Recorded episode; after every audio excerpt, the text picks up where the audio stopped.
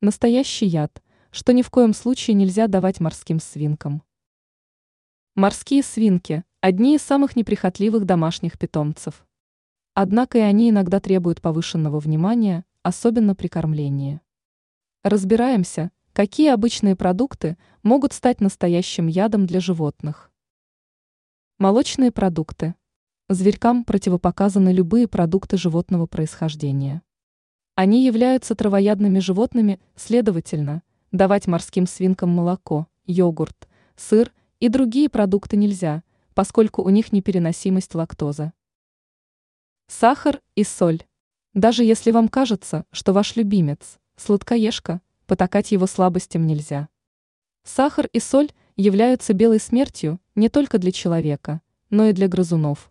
Первый приводит к повышению уровня сахара в крови, а второй – к обезвоживанию. Хлеб и хлебобулочные изделия.